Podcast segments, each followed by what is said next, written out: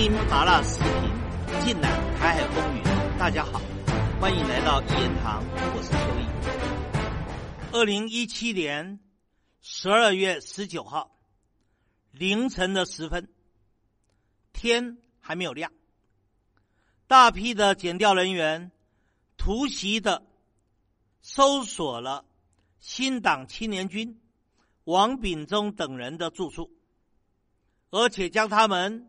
强制的拘提，进行讯问，而给他们罗织的罪名是与大陆相通，进行间谍的勾当。当时候，王炳忠非常的机警，当场开启直播，也因为直播而使得这一场罗织入罪、违法搜索。司法迫害的丑剧，及时的大白于天下。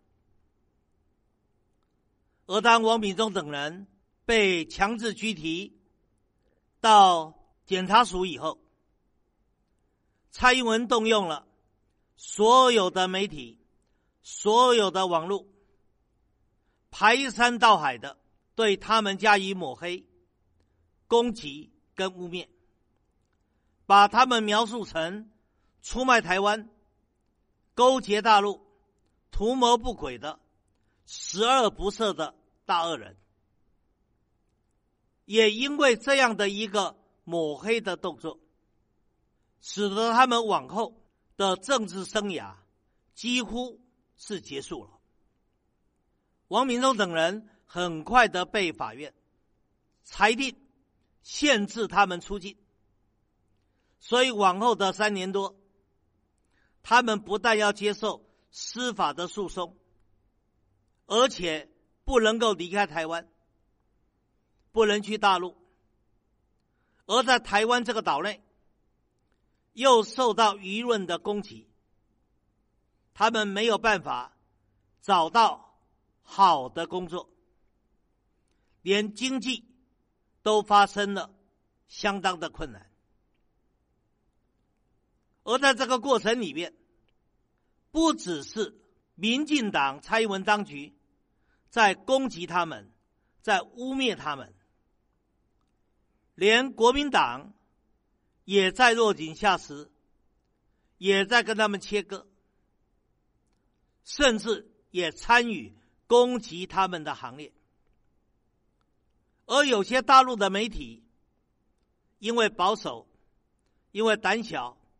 因为怕事，生怕引火烧身，也把他们加以切割，把他们列为拒绝往来户，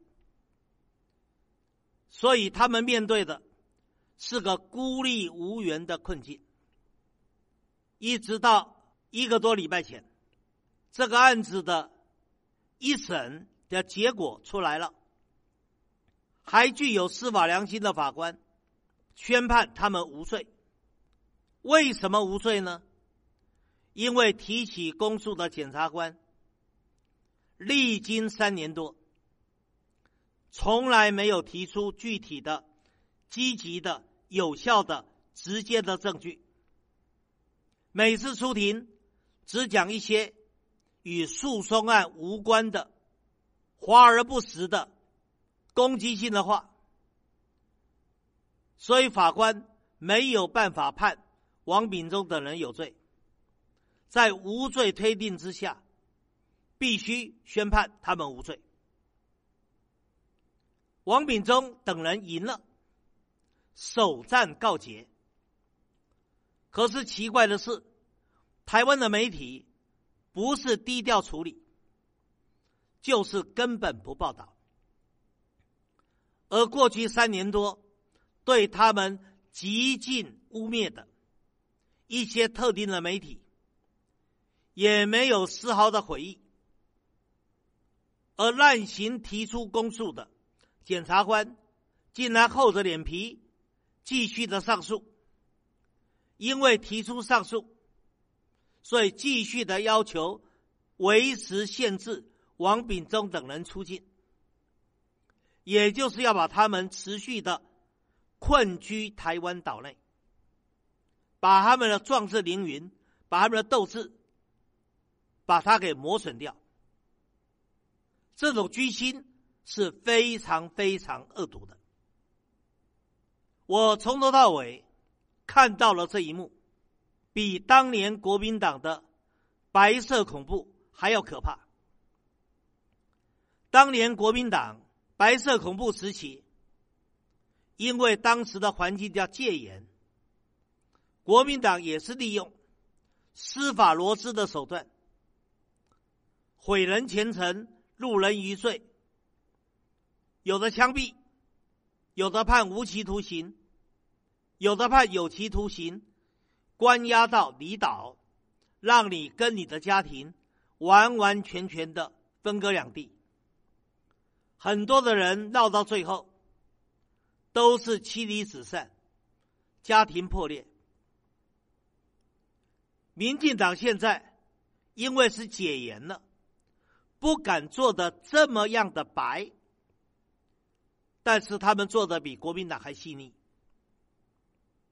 他们的做法就是让你无法离开台湾，你困居台湾。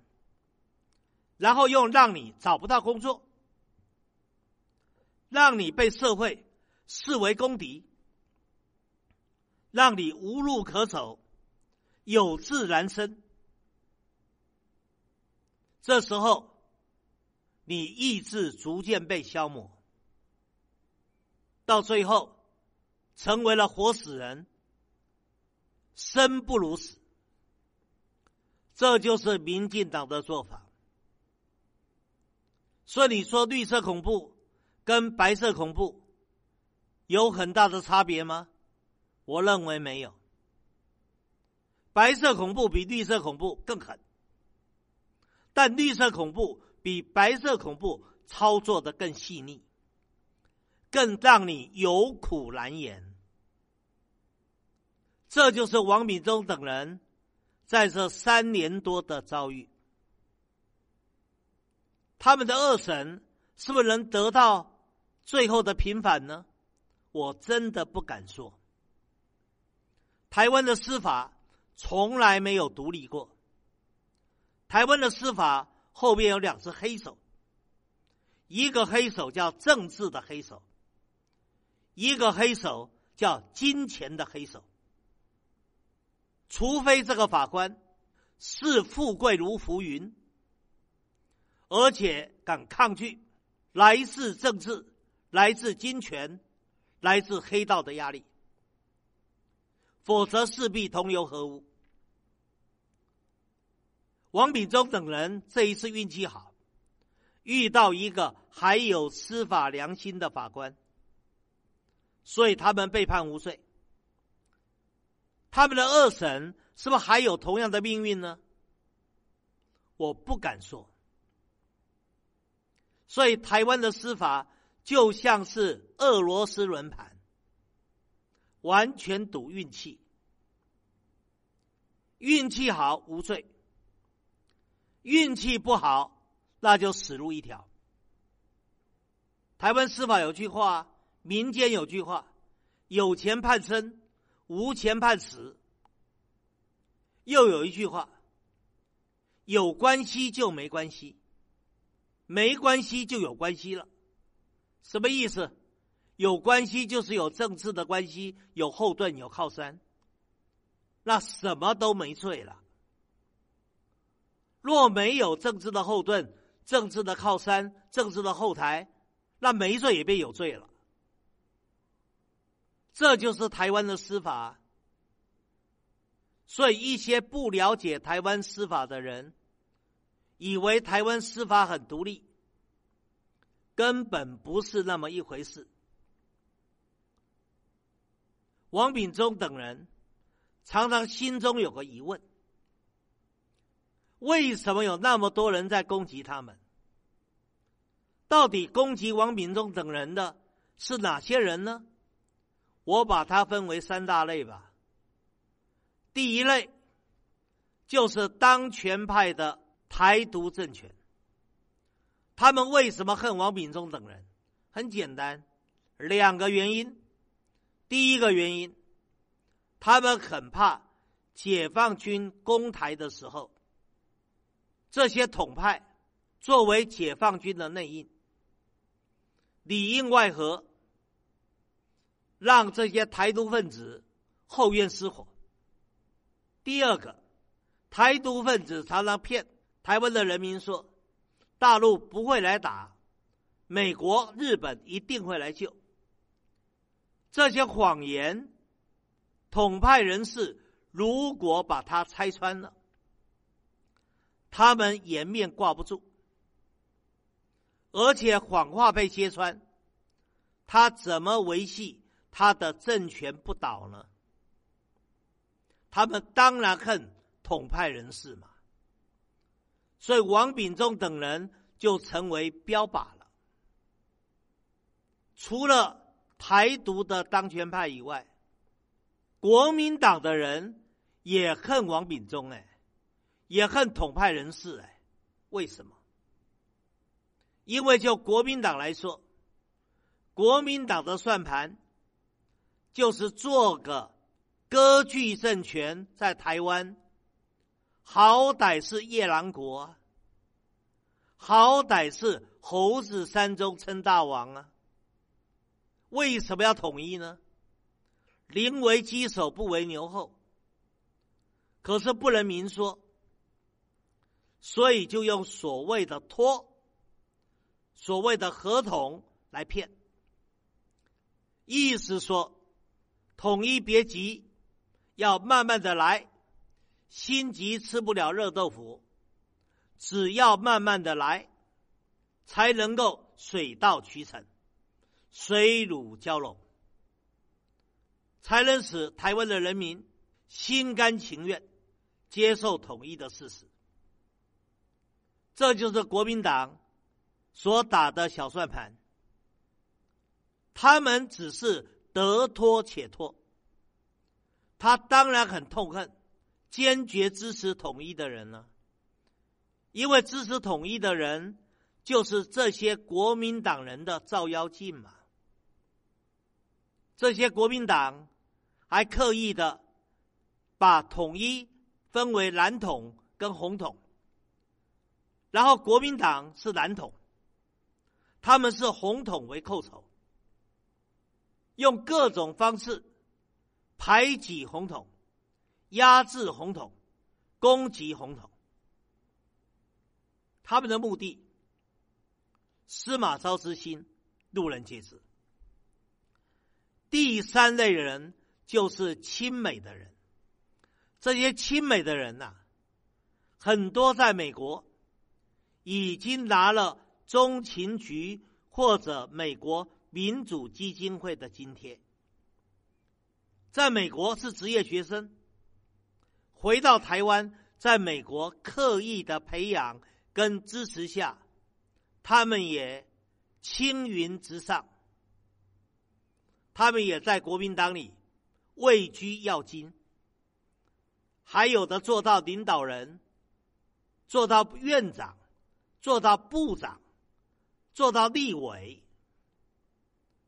这种人很多啦。再者，也可以担任媒体的高层主管，可以拥有许多的媒体，拥有话语权。在过去，中美曾经是伙伴关系。和睦相处，所以那个时候，他们既支持美国，也支持大陆，没有冲突。现在中美博弈，双方的关系紧张化了，所以他们选边站了，他们站在美国这边，攻击大陆，当然要排挤统派人士嘛。所以对统派人士的攻击。就不客气了。这也就是为什么在台湾统派人士、统派团体活动的空间越来越小，话语权越来越少，政治舞台也逐渐的没有的重要的原因。今天说到这个地方，更精彩的内容，下一集里继续说。以上就是本期所有的内容，欢迎大家订阅一言堂。小小一个台湾岛，正在发生什么？台海热点，社会万象，你想听什么？欢迎留言告诉我。下期咱们不见不散。